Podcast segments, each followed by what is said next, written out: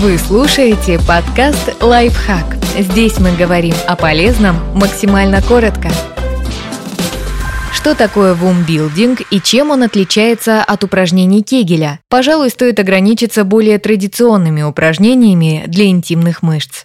Что такое вумбилдинг? Вумбилдинг – это система тренировок интимных мышц. Название составлено по аналогии со словом бодибилдинг. Вум означает вагинальные управляемые мышцы и, очевидно, ассоциируется с английским словом woman – женщина. Основатель методики Владимир Мураневский не имел медицинского образования и не скрывал этого. Был инженером. Как он сам писал, в юности встретил женщину, которая идеально умела управлять мышцами влагалища и вдохновила Мураневского на то, чтобы учить подобные техники других. Конечно же, не бесплатно.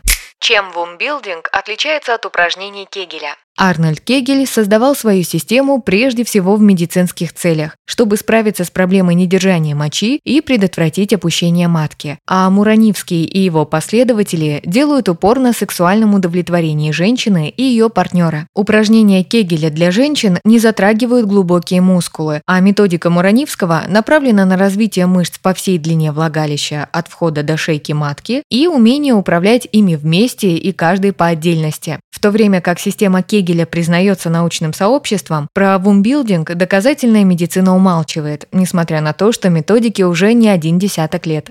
Почему вумбилдинг может быть опасен? Бывший ученик Муранивского Юрий Корнев предупреждает, что занятия вумбилдингом могут быть небезопасны. По его мнению, это может вызвать опущение матки, недержание мочи и геморрой. Нельзя сказать, что Корнев полностью объективен. Он в некоторой мере конкурент своего учителя, так что у него свой интерес. Но в любом случае упражнения на мышцы тазового дна не рекомендуются без консультации с врачом-гинекологом. Кроме того, когда есть острые или хронические заболевания в стадии обострения и некоторые инфекции, передающиеся половым путем, нужно быть осторожной с любыми спортивными упражнениями, а не только с интимными тренировками. И помните, если мышцы тазового дна перегрузить, то, как и другие части нашего тела, они станут хуже выполнять свою непосредственную функцию – поддерживать органы малого таза в правильном анатомическом положении. Подведем итог. Гинекологи сходятся в том, что мышцы тазового дна тренировать полезно, но для этого не обязательно тратить время и деньги на специальные тренинги, а вполне достаточно выполнять базовые упражнения Кегеля.